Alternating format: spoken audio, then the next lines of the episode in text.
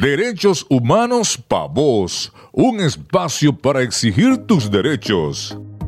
Continuamos con Derechos Humanos Pa' Vos, el espacio radial de la Comisión para los Derechos Humanos del Estado Zulia Codes.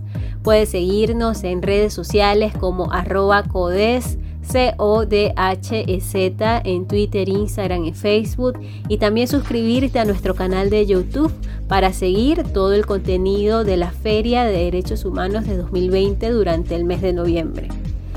En la Feria de Derechos Humanos desde CODES reunimos a las distintas organizaciones de la sociedad civil en Venezuela que tienen un trabajo por los derechos humanos desde las distintas áreas que defienden, como lo es el derecho a la salud, el derecho a la libertad de expresión, derechos ambientales, derechos de las mujeres, derechos de los niños, niñas y adolescentes, entre otras.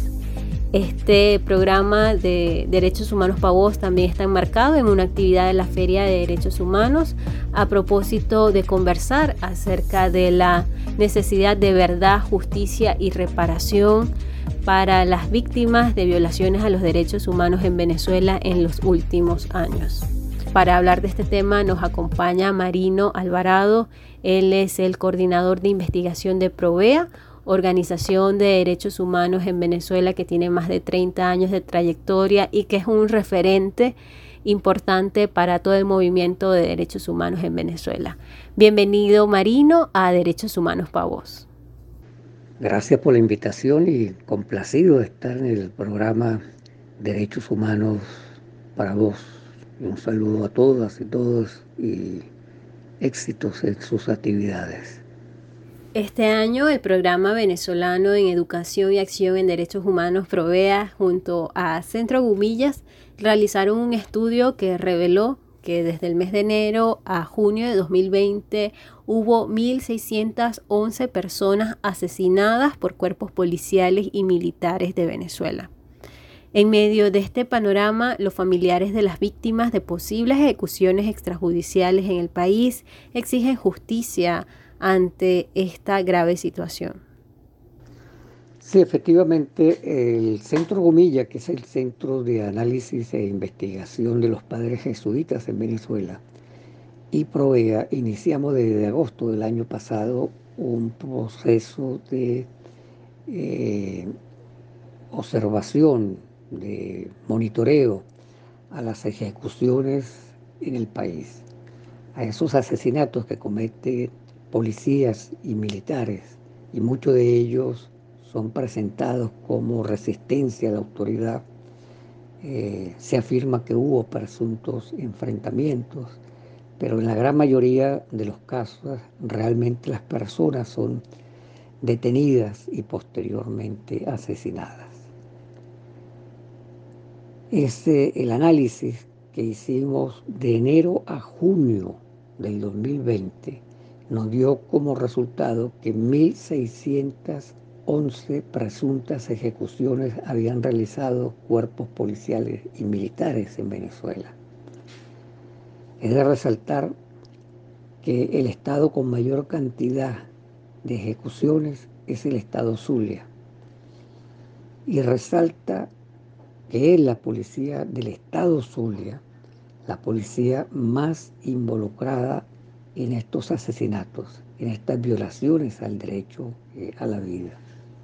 Ello puede tener una explicación por el aliento que desde la gobernación del Estado se le da a este cuerpo policial para que actúe de manera eh, violenta, eh, traspasando los límites de la ley.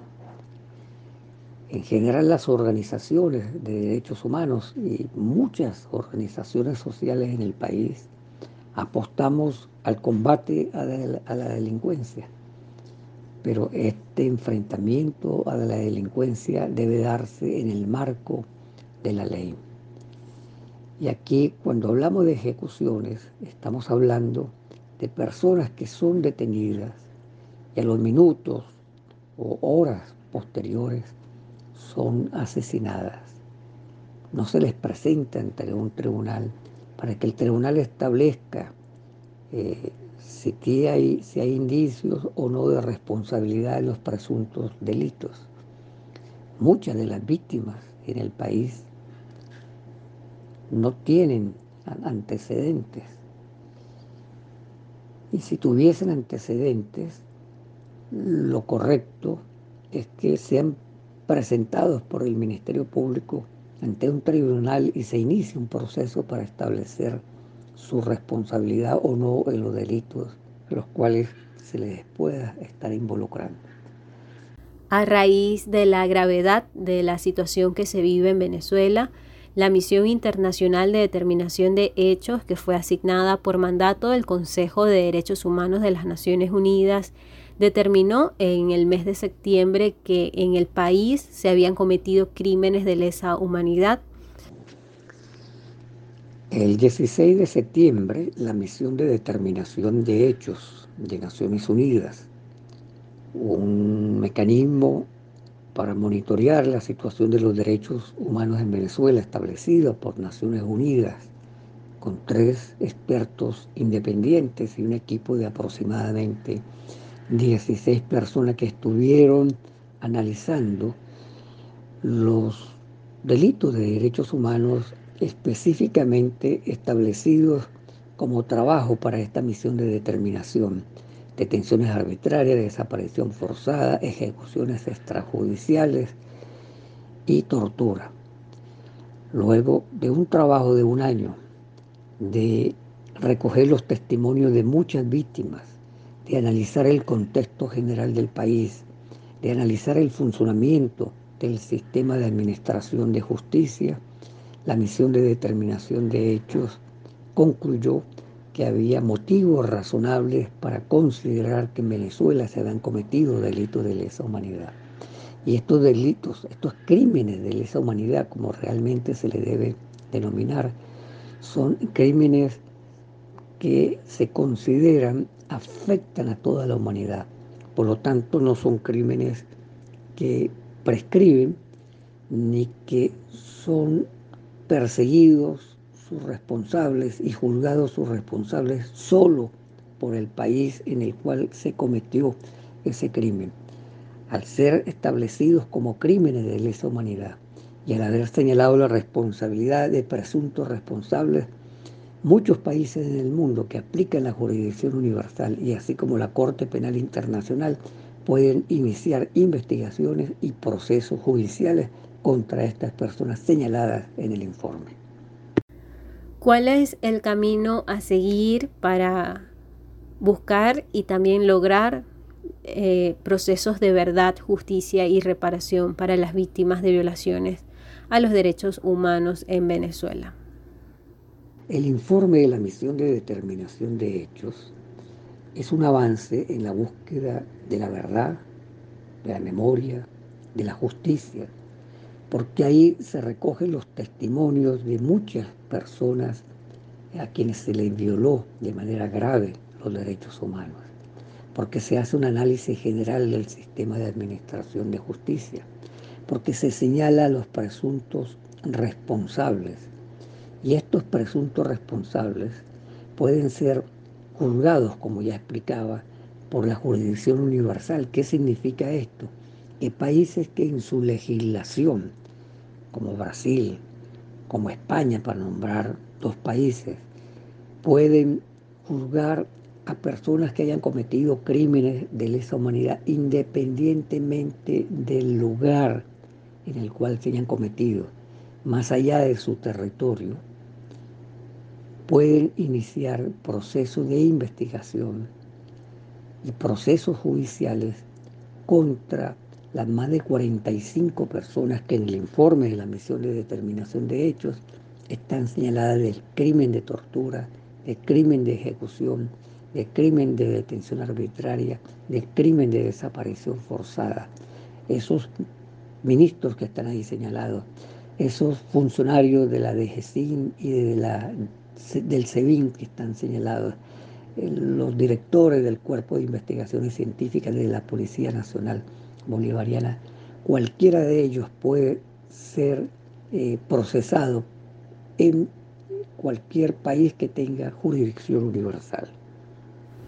Como lo indicaba Marino Alvarado, coordinador de investigación de Provea, el informe de la misión de determinación de hechos señala a más de 40 funcionarios del Estado venezolano por violaciones a los derechos humanos. Esto significa que se abren puertas para avanzar en procesos de investigación, para la obtención de justicia y también para la reparación de las víctimas y a toda la audiencia de Derechos Humanos para la Voz, les digo, seamos optimistas.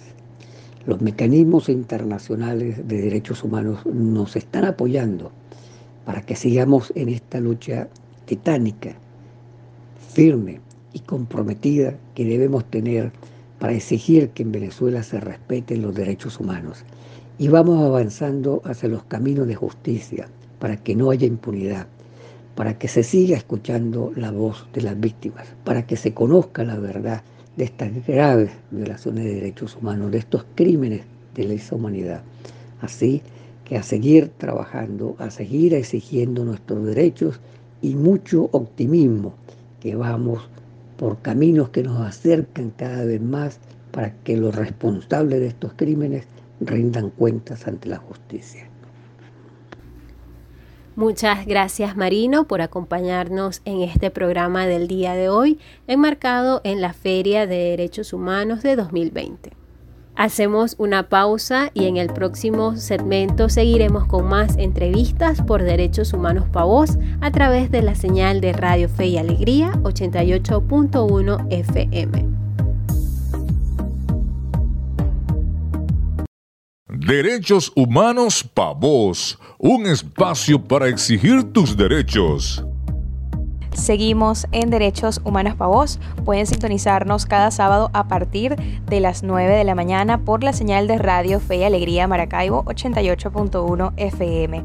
Además, nuestras ediciones de Derechos Humanos Pa' Voz son retransmitidas los días domingo de 7 a 8 de la mañana. También recuerden suscribirse a nuestro canal de YouTube buscándonos como CODES, C-O-D-H-E-Z, para que no se pierdan los paneles en vivo que estaremos realizando en el marco de la quinta Feria de Derechos Humanos que estaremos realizando durante todo el mes de noviembre de manera virtual. Para conocer más pueden seguirnos en nuestras redes sociales arroba CODES, C-O-D-H-E-Z, así estamos en Twitter, Instagram y Facebook. También pueden visitar nuestra página web www.codes.ong y consultar el cronograma de actividades. Nosotros continuamos conversando sobre procesos de verdad, justicia y reparación como el camino que debemos seguir en Venezuela y que son procesos fundamentales y necesarios ante las graves violaciones de derechos humanos en nuestro país. Y en este segmento le damos la bienvenida a Alexis Rendón, activista, investigadora sobre derechos humanos y directora de la organización no gubernamental Laboratorio de Paz, que trabaja el derecho a la paz, aboga por los grupos vulnerables minoritarios y también por la no militarización de la sociedad. Gracias Lexis por aceptar nuestra invitación a Derechos Humanos Pavos. Agradecida por la invitación, un saludo a todas las personas que nos escuchan.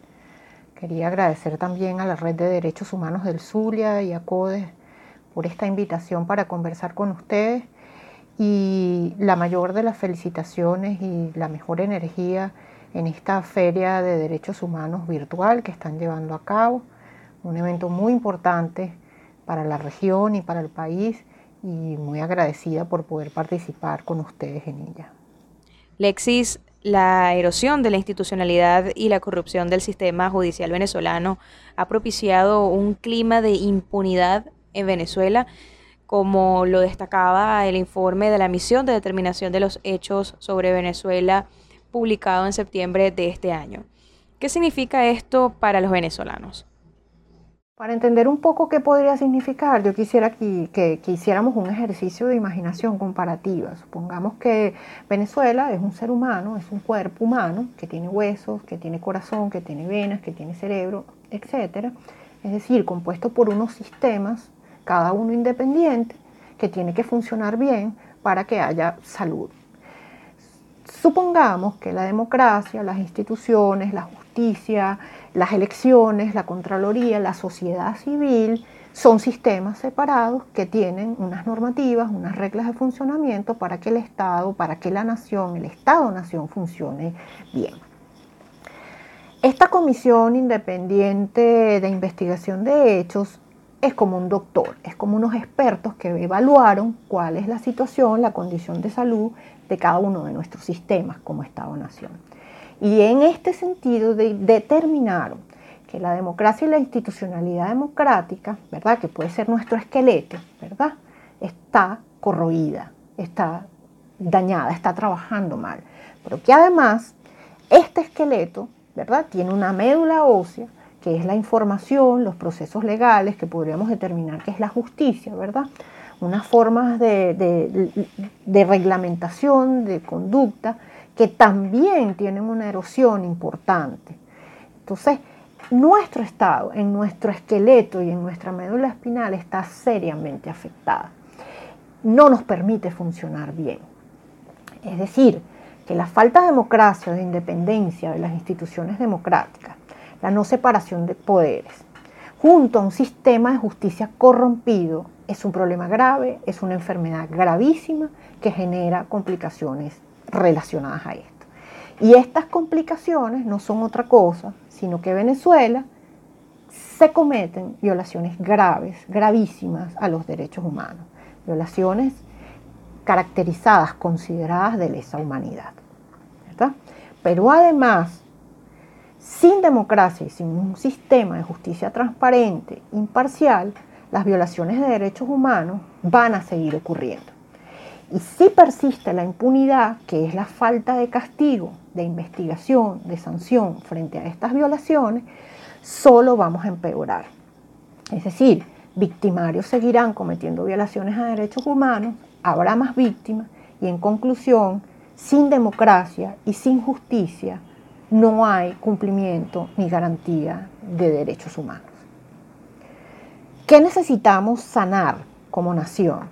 Primero, respetar el diagnóstico que estos expertos han hecho, ¿verdad?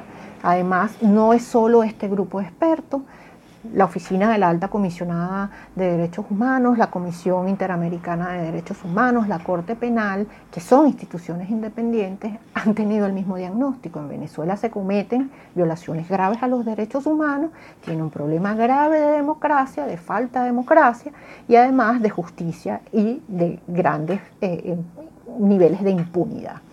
Entonces, lo primero es aceptar el diagnóstico y lo segundo, las recomendaciones. Y esto requiere, ¿verdad?, voluntad política de todos y de todas, pero sobre todo de quienes detentan el poder.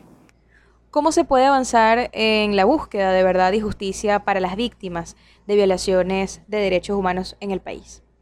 Bueno, retomando el símil anterior, sanar un país como en las terapias de la columna o los trasplantes de médula ósea, requiere de tratamientos estrictos, responsables, duros, lentos, que son muy dolorosos, pero que requieren de mucha convicción y que siempre, siempre valen la pena. Los procesos para obtención de justicia, verdad y, reparación este, son aquellos que permiten que con base en la garantía de derechos para todas las partes, incluyendo a los victimarios, se puedan realizar juicios justos, transparentes, con debido proceso, por los delitos de lesa humanidad que se hayan cometido. Es decir, que responsables de graves violaciones a los derechos humanos sean sometidos a la justicia y las víctimas y sus familiares puedan conocer qué pasó y hacer valer la verdad de lo que ocurrió con sus seres queridos y que haya un castigo acorde para los culpables, que sirva además de ejemplo para que ningún acto de esta naturaleza vuelva a ocurrir y que permita tener un grado de reparación por los daños sufridos a las víctimas y a sus familiares, pero sobre todo una reparación para el conjunto de la sociedad.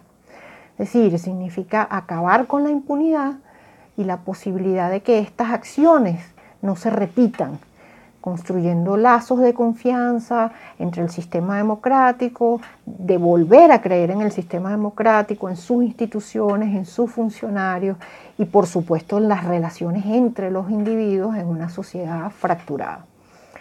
Para que haya justicia, verdad y reparación, y no repetición sobre todo, es preciso acabar con esta estructura dañada de la que hablamos, ¿no? que, que está instalada como forma y práctica de acción.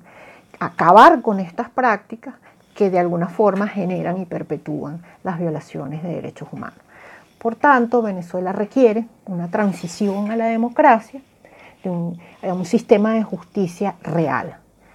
Estos procesos, cuando se han cometido violaciones graves a los derechos humanos, no son rápidos y obtener justicia, verdad y reparación requiere algo que denominamos justicia transicional, que no es otra cosa que transitar el camino de un Estado no democrático a un Estado democrático, con garantías de derechos para todas las partes.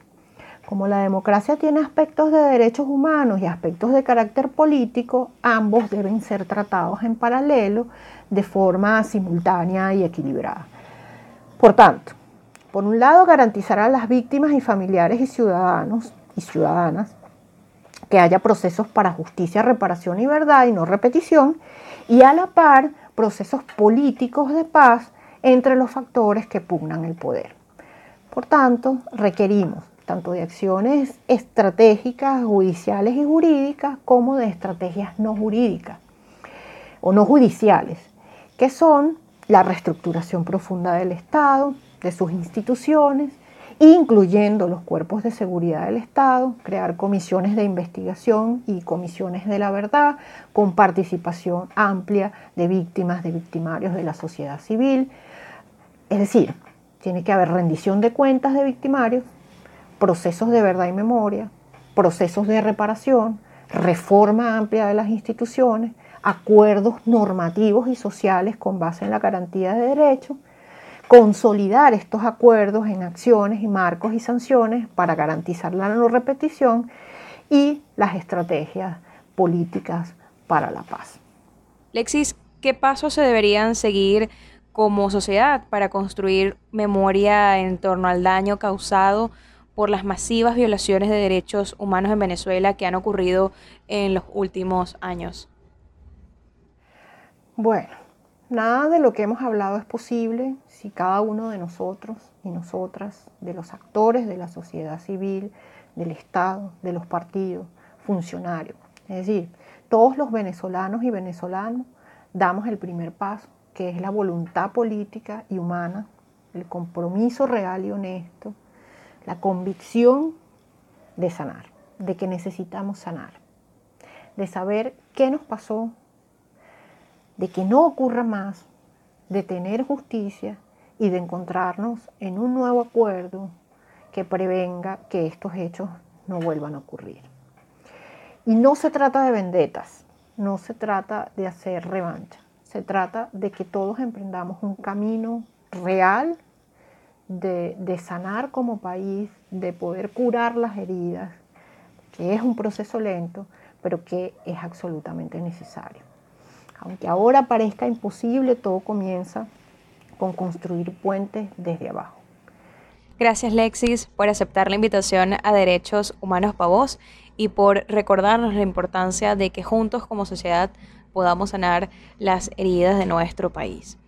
Nosotros debemos hacer un breve corte, pero regresaremos con más de Derechos Humanos para Vos luego de la pausa por la señal de Radio Fe y Alegría 88.1 FM. El ABC de tus derechos. La justicia transicional alude a las formas que utilizan los países que dejan atrás periodos de conflictos y represión para enfrentarse a violaciones masivas de derechos humanos que incluso pueden llegar a ser sistemáticas de tal magnitud y gravedad que el sistema judicial tradicional o convencional no puede darles una respuesta adecuada.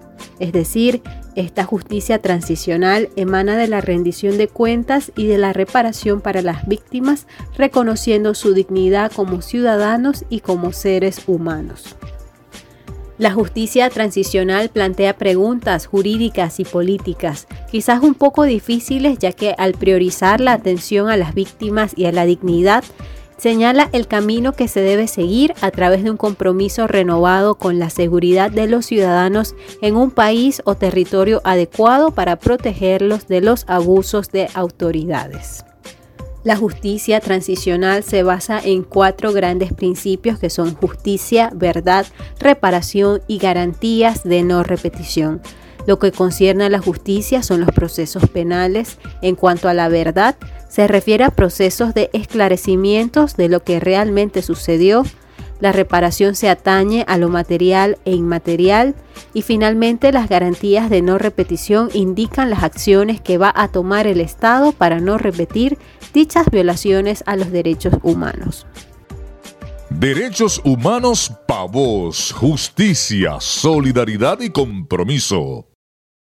En el ABC de Derechos Humanos del programa de hoy comentamos un poco acerca de la justicia transicional porque esta se compone de cuatro grandes principios que son justicia, verdad, reparación y garantías de no repetición ante escenarios de masivas violaciones a los derechos humanos que pueden ocurrir en distintos países o también territorios.